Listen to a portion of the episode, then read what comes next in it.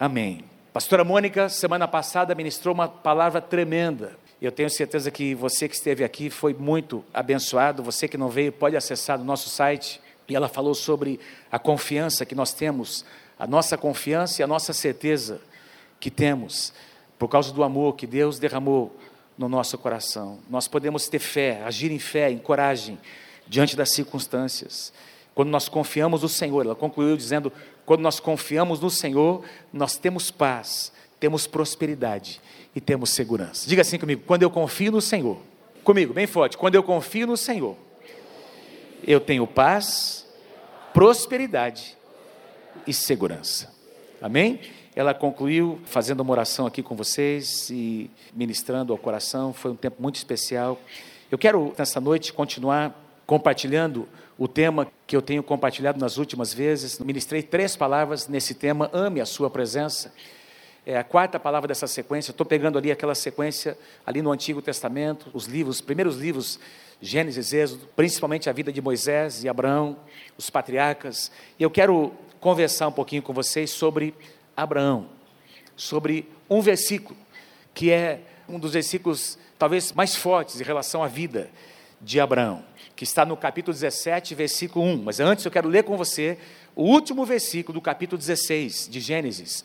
Gênesis capítulo 16, versículo 16, é o último versículo deste capítulo, diz assim: Era Abraão de 86 anos, quando Agar lhe deu a luz a Ismael. Tinha Abraão 86 anos. Diga assim comigo, 86 anos. Deixa eu lembrar você um pouquinho aqui sobre a história de Abraão.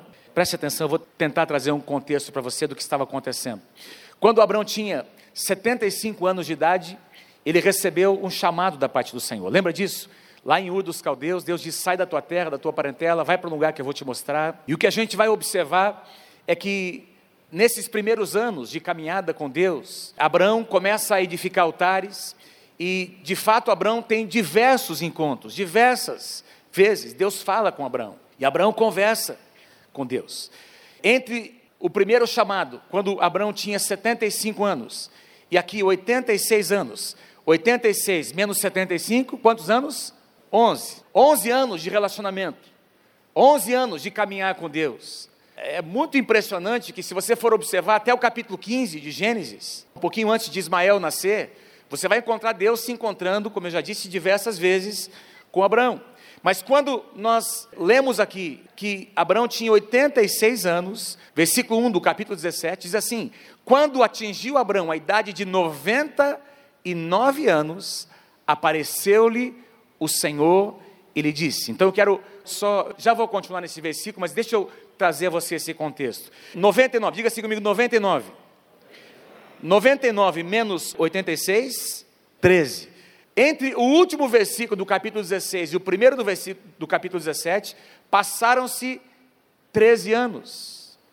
13 anos, queridos, sem nenhuma visitação de Deus, nenhuma visão, nenhum contato, nenhuma conversa, nenhum diálogo, porque exatamente quando Abraão tinha 86 anos, Abraão, tentando cooperar com Deus, porque Deus havia dado a ele uma promessa de gerar um filho, e de que esse filho por meio da sua semente, nações seriam abençoadas. E essa promessa não acontece. Abraão se vê já avançado em dias, a Sara, sua esposa estéreo. O que é que eles fazem? Eles tentam dar uma mãozinha para Deus. Sara chama a sua escrava, sua serva, chamada Agar. Vocês conhecem a história.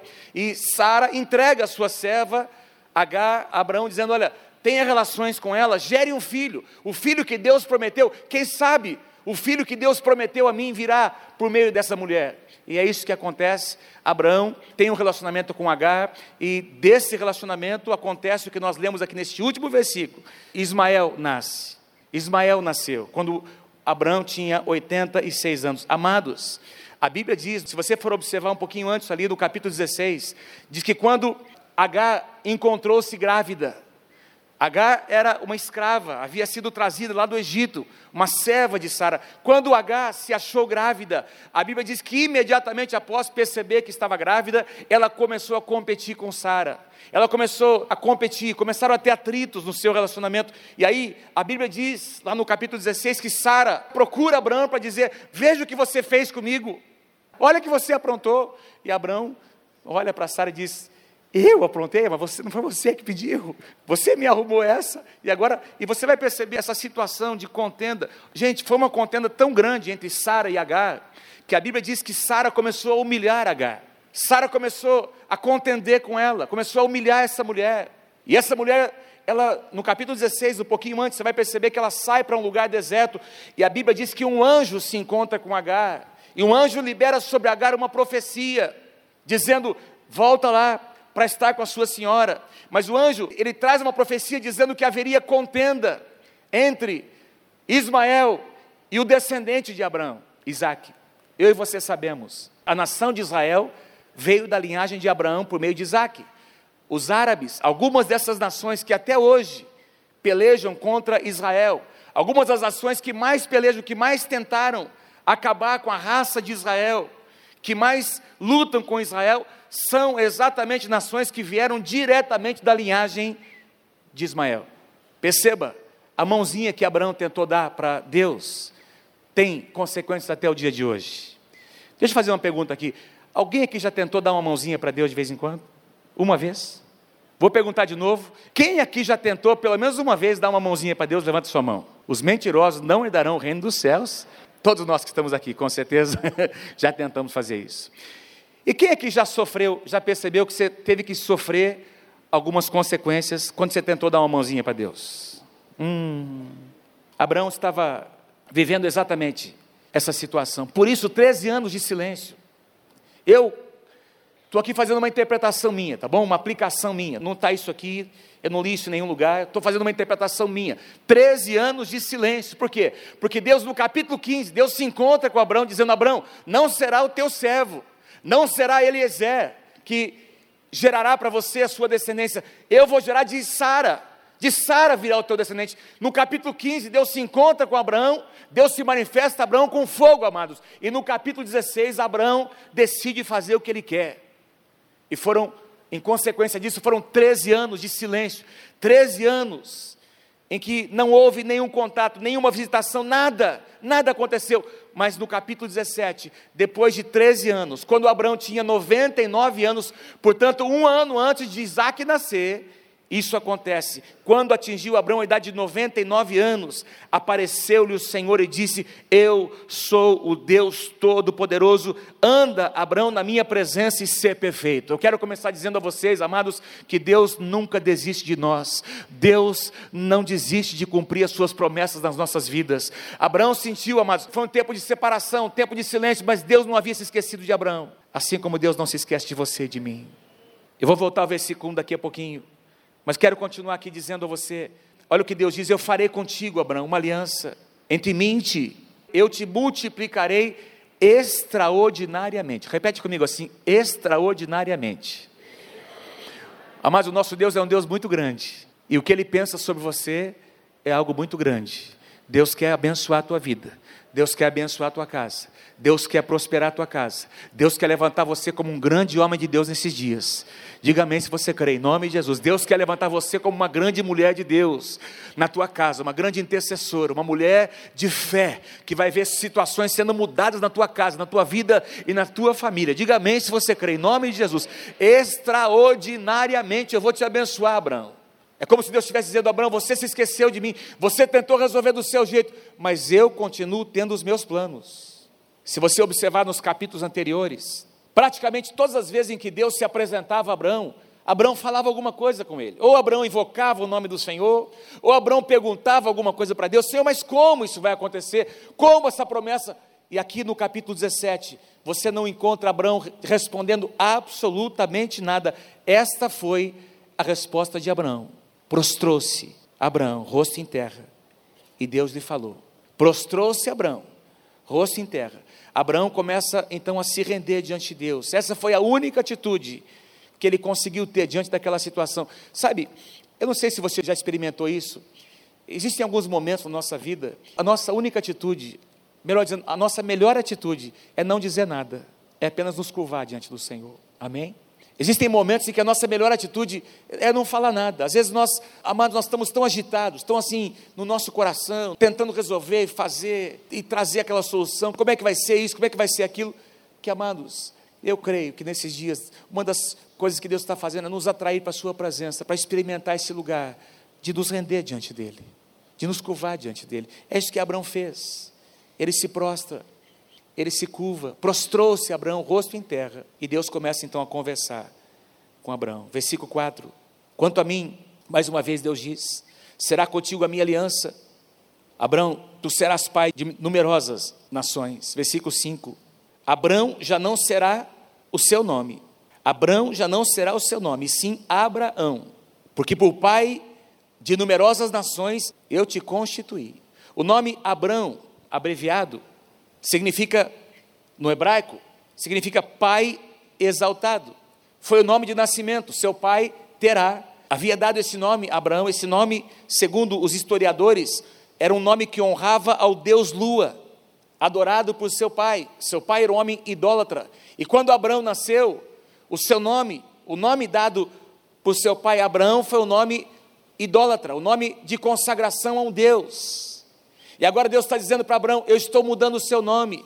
Você não será mais Abraão, você será Abraão, pai de uma grande multidão. Ou seja, todas as vezes que alguém chamasse Abraão por um novo nome, não se lembraria mais do antigo Deus, mas se lembraria do Deus, Criador dos céus e da terra, o Deus que chamou Abraão, o Deus que profetizou sobre ele, que ele seria um pai de multidões.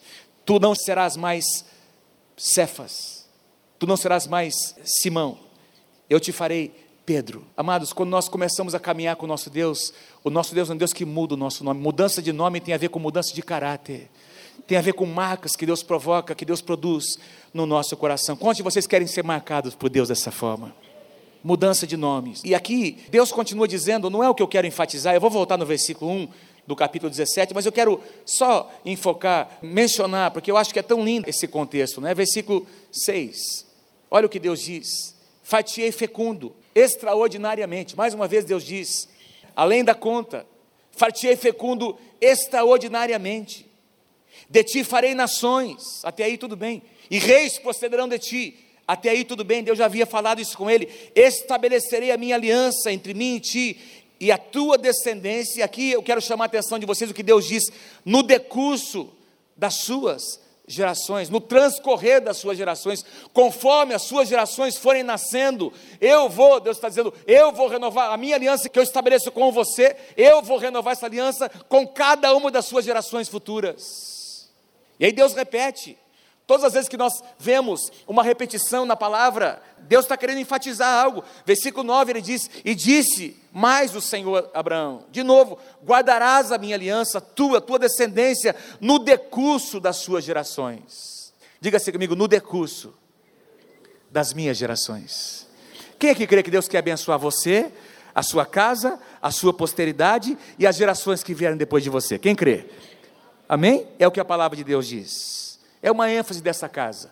Você, amados, sendo membro da Igreja Nova Aliança, você vai ouvir isso muitas vezes, porque nós cremos e nós profetizamos sobre a tua vida, sobre a tua casa. Você é um homem abençoado, você é uma mulher abençoada, mas a tua casa também são abençoados, teus filhos são abençoados e a tua posteridade é abençoada por Deus, porque a palavra de Deus nos garante essa benção. Que o nosso Deus é um Deus de gerações, o nosso Deus é um Deus que visita as nossas gerações.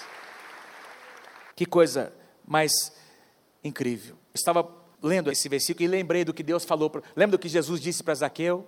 Jesus se encontra com Zaqueu naquela cidade. Zaqueu desce, eu vou estar com você na sua casa hoje. E ele vai para ter comunhão com Zaqueu. E depois de ter um tempo, passar um dia, provavelmente Jesus dormiu na casa de Zaqueu. E no dia seguinte, Jesus diz: Hoje houve salvação, não neste coração, não neste homem. Hoje houve salvação nesta casa. Lucas capítulo 19, versículo 9.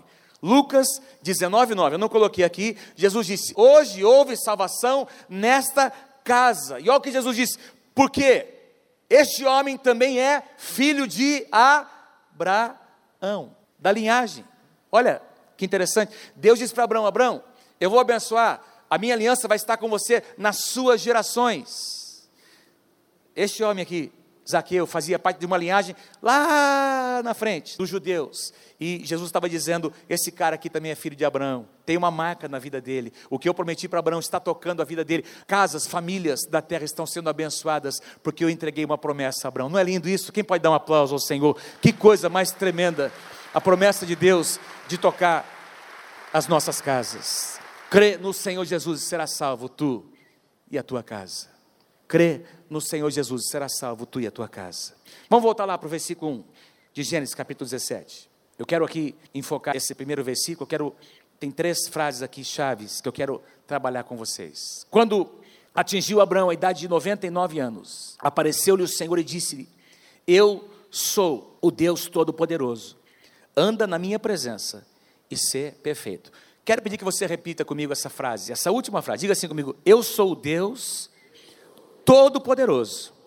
Anda na minha presença e ser perfeito. Então, são três frases chaves que nós encontramos aqui e eu quero dissecar, quero, assim, entender com você, comentar um pouquinho.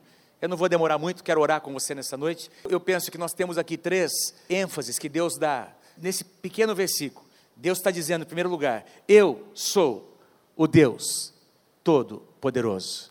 Abraão, eu sou o Deus Todo-Poderoso. Todo-Poderoso aqui é El Shaddai, é a primeira vez que aparece esse nome, El Shaddai, no Antigo Testamento. Shaddai, a palavra Shad, aqui, um pedacinho dessa palavra, significa literalmente no hebraico seio, o seio de uma mulher que amamenta. Essa é ideia de que o nosso Deus é um Deus que nos sustenta, que nos nutre, é um Deus que provê as nossas necessidades mais básicas, aquele que tem todas as coisas nas suas mãos. Se você crê, diga amém comigo nessa noite. Amados, o Deus que você serve é um Deus que tem, mesmo quando você nem percebe, Ele tem sustentado a tua vida, tem guardado a tua vida. Ele é o Deus Todo-Poderoso, El Shaddai, que tem protegido a tua casa, a tua família. Olha, eu tenho dito aqui algumas vezes: somente na eternidade nós saberemos quantas vezes Deus nos guardou de uma tragédia, nos preservou, amados, de uma situação, de um acidente, de um roubo, de uma situação, de uma catástrofe, porque o nosso Deus é um Deus poderoso, que nos guarda, que nos protege, que nos tem nas suas mãos. Deus está dizendo para Abraão: Abraão, pode ter parecido que eu me esqueci de você por esses 13 anos. Parece, Abraão, você tem sentido, quem sabe, que eu me esqueci de você. Parece que eu não me lembro mais, mas eu estou aqui para dizer a você nesse dia, Abraão, eu continuo sendo Deus Todo-Poderoso. Esse é só um dos nomes de Deus, queridos. Um dos nomes. De Gênesis Apocalipse, nós vamos encontrar dezenas, no mínimo dezenas de nomes. Deus foi se revelando, conforme o plano da redenção ia se desenrolando, Deus ia se revelando com nomes diferentes. Lembra quando Moisés se apresentou diante de Deus? Deus está chamando Moisés para retornar para o Egito. E Moisés disse: Senhor, os meus irmãos, eles vão me rejeitar. 40 anos atrás eu tentei salvá-los, eu tentei fazer no meu braço, eu matei um egípcio, eles vão me rejeitar. O que é que eu vou dizer para eles? Em nome de quem eu estou indo? E aí Deus diz: diga para eles que você vai em meu nome o eu sou. Eu sou. Eu sou. Estou te enviando. Diga que o eu sou. Eu sou o quê? Eu sou o quê? Eu sou. Deus é o que você precisa. No momento em que você precisa. E eu quero citar aqui, queridos, alguns nomes que nós encontramos na palavra de Deus no Antigo Testamento. Tem muitos outros mais. Você conhece alguns deles.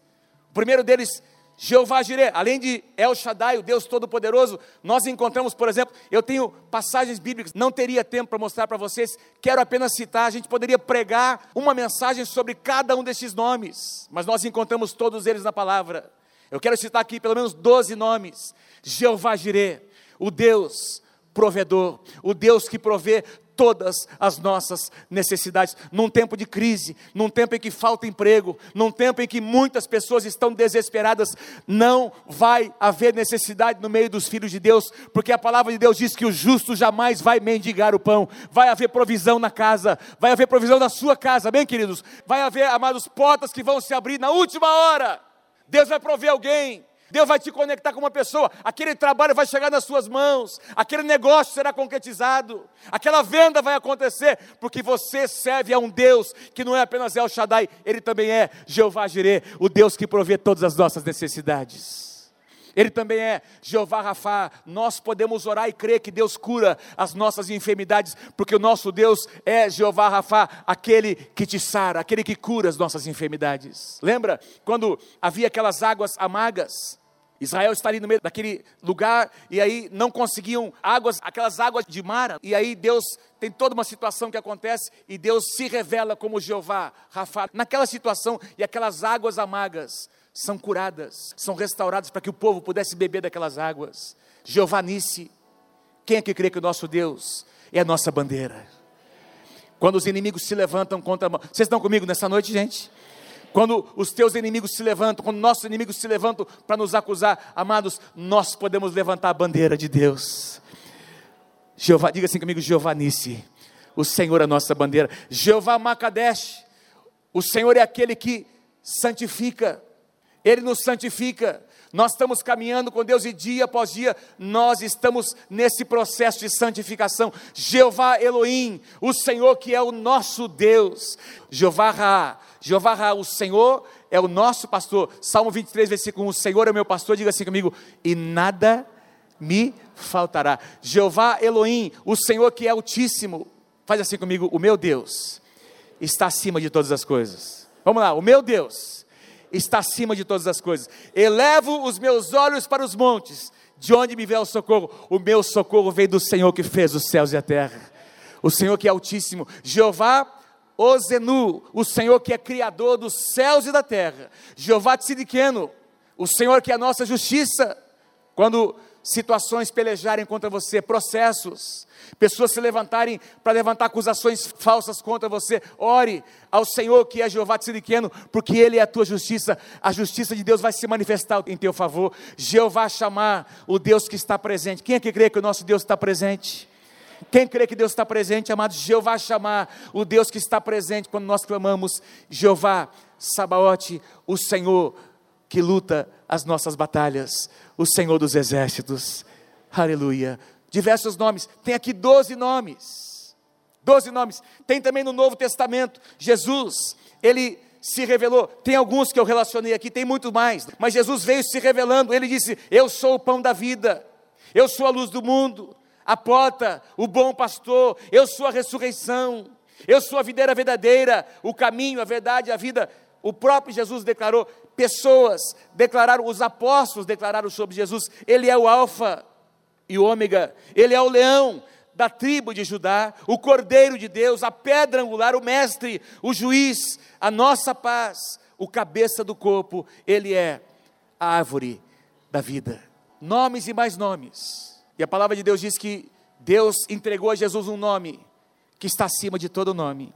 E diante desse nome, um dia todo joelho se dobrará e toda língua terá que confessar que Ele é Senhor. Também diz em Apocalipse que esse mesmo nome, amados, estará marcado na fronte dos redimidos. Aqueles que se apresentarem diante do Cordeiro, você e eu, teremos marcado o nome do Senhor Jesus aqui na nossa fronte. Todos esses nomes que eu li para você e muitos mais estarão representados naquela inscrição que nós um dia teremos. Nós carregamos o nome do Senhor. Quem pode dar um aplauso para esse Deus maravilhoso? O nome do Senhor tem poder. Queria que você cantasse comigo essa canção. Eu vou, eu ainda vou concluir a mensagem. Não estou terminando ainda, falta ainda mais dois aspectos aqui do versículo 1 que eu quero terminar com você, mas eu quero pedir para o Paulinho cantar comigo essa canção e que você cante junto, que fala sobre o nome do Senhor. Vamos exaltar o seu nome nessa noite. Aleluia, Senhor.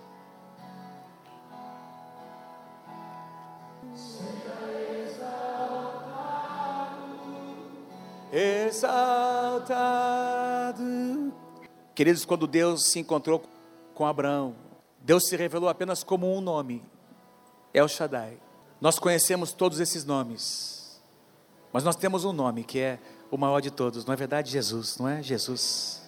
Já pensou? Você tem ideia do poder que tem no nome de Jesus? Levanta uma das suas mãos comigo, diga assim: Eu creio, Senhor, no poder do teu nome. E é no poder do teu nome, Senhor, que eu vou avançar, que eu vou caminhar contigo, Senhor. E que Satanás e os seus inimigos serão envergonhados na minha presença. Amém e amém. Aleluia. Teu nome, Senhor. A segunda expressão que nós encontramos, anda na minha presença, anda na minha presença, foi o que Deus disse: Eu sou Deus Todo-Poderoso, é o Shaddai, anda na minha presença. A palavra andar aqui é caminhar junto, é estar pronto, continuamente ligado, sabe, é estar no compasso. Interessante como Deus, ele podia ter dito, talvez se fosse eu, queridos, eu confesso, eu teria dito outra coisa para Abraão: Abraão, como é que você fez um negócio desse? A primeira coisa que eu diria para Abraão, depois de 13 anos, talvez seria: Abraão, veja o que você fez. Mas não foi isso que Deus disse. Deus disse para Abraão: Abraão, vamos esquecer o passado. Eu sei que você já reconhece os teus erros. Vamos começar a caminhar comigo. Vamos começar a andar de um jeito diferente comigo. Abraão, eu não quero apenas ter aparições esporádicas com você, eu quero que você caminhe no meu compasso. Eu quero que você entre no ritmo da minha caminhada, Abraão. Nem na frente, nem atrás, não se precipitando, não fazendo o que eu não pedi para você fazer. Abraão, simplesmente caminhe comigo. Entre nesse movimento, nesse caminhar, nesse andar na minha presença. Relacionamento. Isso é o que Deus estava dizendo. Eu quero ter um relacionamento com você, Abraão. Deus quer ter um relacionamento comigo, com você. Caminhar com Deus. Quem quer caminhar com Deus nesses dias? E finalizando, ser perfeito. Eu sou Deus Todo-Poderoso. Abraão, anda comigo, no meu compasso, no meu ritmo. Ser perfeito. A palavra ser perfeito aqui, na tradução NVI, ela é um pouco mais fiel, é traduzido como seja íntegro, seja completo, seja inteiro, seja intenso, Abraão. No que você fizer, no seu coração, na sua dedicação, começa a caminhar comigo, eu vou te ensinar a ser uma pessoa completa. Você não vai conseguir ser uma pessoa completa que faz as coisas até o fim, direitas, corretas, sem caminhar na minha presença. É enquanto você caminha comigo, você vai entrar num processo, Abraão, que eu vou te ensinar o que é ser uma pessoa inteira, íntegra. Mudanças, queridos, verdadeiras, normalmente não acontecem rapidamente, acontecem como frutos são construídas com o tempo, com o caminhar com Deus. Olha, eu acredito no mover de Deus, quando a gente, eu já experimentei momentos em que eu caí da presença de Deus. Talvez muitos de vocês já experimentaram participar de um culto, de uma reunião, onde a presença de Deus foi tão intensa, alguém orou por você, você caiu na presença de Deus, e eu acho isso lindo, eu já experimentei isso. Mas mais importante do que cair, amado, de levantar e cair de novo, é caminhar com Deus. Porque tem muita gente que vive caindo, levantando, e mudanças não acontecem. Mudanças acontecem quando eu e você decidimos caminhar com Deus. Anda na minha presença e eu vou fazer de você um homem íntegro, é o que Deus disse para Abraão. Eu vou te ensinar a integridade enquanto você caminha. Essas mudanças vão acontecendo no dia a dia, essas mudanças vão começar a acontecer. Eu vou começar a sedimentar, eu vou começar a confrontar, eu vou começar, você vai começar a ver situações, perceber situações. Abraão, que eu quero mudar na sua vida. Queridos, isso é o que a Bíblia chama no Novo Testamento de um sacrifício vivo. Romanos capítulo 12, versículo 1, Paulo diz: Portanto, irmãos, rogo-vos pelas misericórdias de Deus que se ofereçam em sacrifício vivo, santo e agradável a Deus, que é o que? O vosso culto racional, culto racional de vocês, sacrifício vivo, é algo intencional, que você apresenta, você decide caminhar, você decide se colocar naquele lugar. E aí, queridos, Estar na presença de Deus se torna um hábito, se torna algo prazeroso. Foi profetizado isso aqui. Não é alguma coisa que acontece só esporadicamente. Nós estávamos viajando esses dias, senti tanta falta da sala de oração. A gente está acostumando tanto a vir aqui na sala de oração, ficar aqui por dia, uma hora, uma hora e meia, duas horas, que está fazendo falta, a gente está sentindo falta. Eu, isso é algo maravilhoso, porque é bom demais estar neste lugar. Eu quero finalizar sugerindo a vocês que algumas coisas acontecem, nós experimentamos quando a gente começa a caminhar dessa forma com Deus. Em primeiro lugar, quando você e eu começamos a caminhar com Deus, o nosso discernimento cresce. Diga assim comigo: o discernimento cresce. A gente começa a perceber coisas que a gente não percebia. Discernimento é a capacidade de você compreender situações que você não compreendia antes. Capacidade de avaliar com bom senso. Quantas vezes nós tomamos decisões precipitadas por não discernir, queridos, não discernir o perigo, não discernir situações que se apresentam, pessoas que se aproximam de nós, e Deus quer te dar discernimento nesses dias. Quando você se expõe à presença de Deus, uma das primeiras coisas que acontece é que Deus dá discernimento no seu coração para você começar a discernir coisas pessoais aqui dentro, para serem tratadas e curadas por Deus. Eu amo demais esses dois versículos. Salmo 90, versículo 8. Moisés declara no Salmo 90: Conheces as nossas iniquidades, e não escapam os nossos pecados secretos à luz da tua presença. Quando você se expõe à luz da presença de Deus, queridos, pecados escondidos são revelados, não para acusação, mas para que haja cura no nosso coração. Quem pode dizer amém? Diga assim comigo: pecados secretos. O que, é que você quer dizer com isso? É isso mesmo que eu quero dizer: aqueles que ninguém conhece, só você, aqueles que você pratica escondido, aqueles que acontecem na calada da noite, de vez em quando, aquela mãozinha que escorrega ali no computador, um cliquezinho e uma janela se abre, ninguém está vendo, ninguém está sabendo. Ah, é só uma. Ah, eu já fechei, foi rapidinho. Ah, acontece só de vez em quando. Pecados secretos. Quantos entendem o que Deus está dizendo? E quando você vem para a presença de Deus, não é algo que vem para condenar, é algo para trazer constrangimento no nosso coração. Quando Deus se apresentou a Abraão, ele não tinha argumentos. A única coisa que Abraão conseguiu fazer foi se curvar diante de Deus.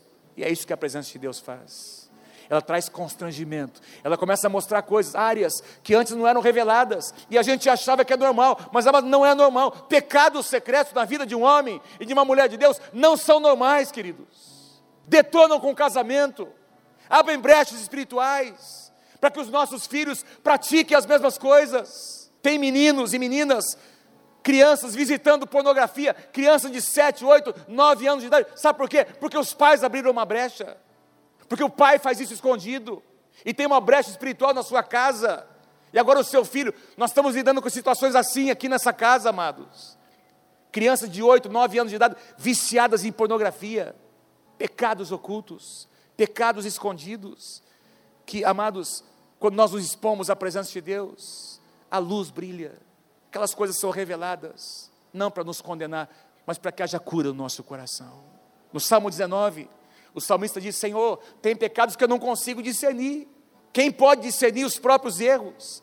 Senhor, absolve-me daqueles que eu desconheço, os que eu não consigo discernir, também guarda o teu servo dos pecados intencionais. Tem aqueles que eu não percebo e tem aqueles intencionais, que eles não me dominem, Senhor. Então eu serei um homem íntegro. Anda na minha presença e torne-se íntegro. Então eu serei íntegro, é o que o salmista diz, versículo 14. Leia comigo que as palavras da minha boca e a meditação do meu coração sejam agradáveis a ti, Senhor, rocha minha e meu resgatador. Quando você se expõe à presença, quando você caminha na presença de Deus, discernimento vem. Algo também acontece. Número dois, a ansiedade diminui. Essa semana, passamos de segunda até quarta-feira, foi uma experiência que nós tivemos. Tinha tanta coisa para resolver aqui, amados. Viemos de igrejas aliançadas, pastores que nós recebemos de fora, agenda nossa muito cheia, gente para atender, pastores que vieram de fora. Tal. E aí, três dias em que nós fomos lá para o nosso planejamento do MFI, reunião de pastores nacional, as regionais, fazemos parte da diretoria, muita coisa para decidir, tinha muita coisa aqui, chegamos aqui em Londrina, amados, e tinha, eu lembro que eu entrei ali na, aqui no escritório, entrei na sala para dar bom dia para Oswaldo. Bom dia, Oswaldo. Oswaldo, pastor, bom dia. Vem aqui, pastor, vem aqui, vem aqui. E começou a falar várias. Aí cruzei com um, cruzei com outro, todo mundo precisando de uma resposta, uma situação. Eu estava super agitado com as coisas. Aí a Mônica chegou e eu ali fazendo. A Mônica falou: Mas você está agitado hoje? Aí eu falei: Eu? De vez em quando ela fala isso para mim, né? Você está agitado. Eu não sei como é, como é que funciona com você. Quando eu estou agitado, eu como mais rápido, eu falo mais rápido eu fico meio assim, meio ligadão, né? Eu tenho aprendido que isso atrapalha muito a minha comunhão com meu Deus. Que eu preciso aprender a entrar na presença de Deus e apresentar minha ansiedade diante dele. Cheguei aqui, estava agitado, quarta-feira à tarde, quinta-feira de manhã, fui lá para a sala de oração, passei lá quase duas horas, e eu senti aquele bálsamo vindo assim sobre a minha vida e aquietando o meu coração. Deus quer aquietar o seu coração. Deus quer aquietar o seu coração. Quem sabe haja alguma situação hoje que você esteja vivendo que está trazendo, gerando muita ansiedade no seu coração.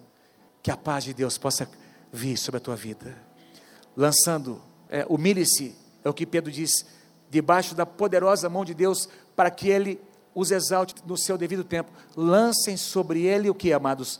Toda a sua ansiedade, porque ele, quem pode dizer amém? Ele tem cuidado de vocês. Ele tem cuidado de cada um de nós. Ele tem cuidado de cada um de nós. O discernimento vem, a ansiedade diminui e a vontade de Deus prospera quando nós decidimos caminhar com Deus. A vontade de Deus prospera, não a nossa. Nós não entendemos às vezes os caminhos do Senhor.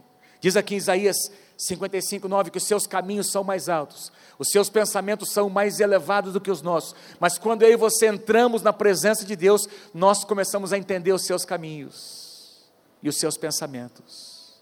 Então aquilo que era obscuro para nós começa a ficar claro. O nosso futuro é tão claro para Deus quanto o nosso passado é para nós. Às vezes nós não sabemos o que vai acontecer ali na frente. Não é verdade? Isso gera ansiedade. Como é que eu vou dar conta? Deixa eu dizer uma coisa, deixa eu te lembrar disso nessa noite. Deus conhece o fim desde o começo, queridos. Amém? Obrigado por alguns améns que eu ouvi aqui desse lado. Vou dizer de novo: Deus conhece o fim desde o começo, amém, queridos? Ei, Deus continua controlando todas as coisas. A segunda-feira está aí, está chegando, mas Deus tem preparado para você uma semana de vitória, uma semana de abundância. Deus tem preparado para você, apesar da ansiedade, apesar de suas preocupações, situações que precisam ser resolvidas. Deus tem preparado para você uma semana, um banquete nessa semana, porque o teu Deus é um Deus provedor, um Deus que cuida de você. Ele conhece o seu futuro, o seu futuro está nas mãos de Deus. O nosso futuro é tão claro para Deus quanto o nosso passado é claro para nós. Deus conhece o nosso futuro. Deus sabe o que é melhor para nós. Eu sou o Deus Todo-Poderoso. Anda na minha presença e seja perfeito, seja íntegro. Louvado seja o nome do Senhor. Nosso tempo está terminando. Fique em pé comigo nessa noite. Louvado seja o nome do Senhor. Nós queremos aprender a caminhar com o Senhor. Eu não tenho muito tempo não vou chamar você aqui à frente, mas eu tenho certeza que essa palavra é para todos nós. Eu sou o Deus Todo-Poderoso. Deus está dizendo. Vamos dizer uns aos outros: você serve a um Deus que é todo-poderoso. Ele está cuidando de você. Amém? Diga assim: diga para esse irmão, anda na presença de Deus. E torne-se uma pessoa íntegra. Quem aceita esse convite nessa noite? Dê um aplauso bem forte ao Senhor. Vamos cantar? Dê um aplauso bem forte. Se essa palavra é para você, dê um aplauso bem forte ao Senhor. Você está dizendo: Eu vou andar na tua presença, Senhor. Eu vou andar na tua presença. Honre, honre o nome de Deus nessa noite. Honre o nome do Senhor nessa noite. Você foi marcado por esse nome. Você carrega este nome que todo seja exaltado,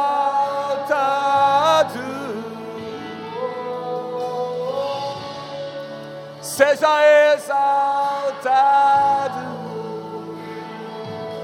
Oh, oh, oh.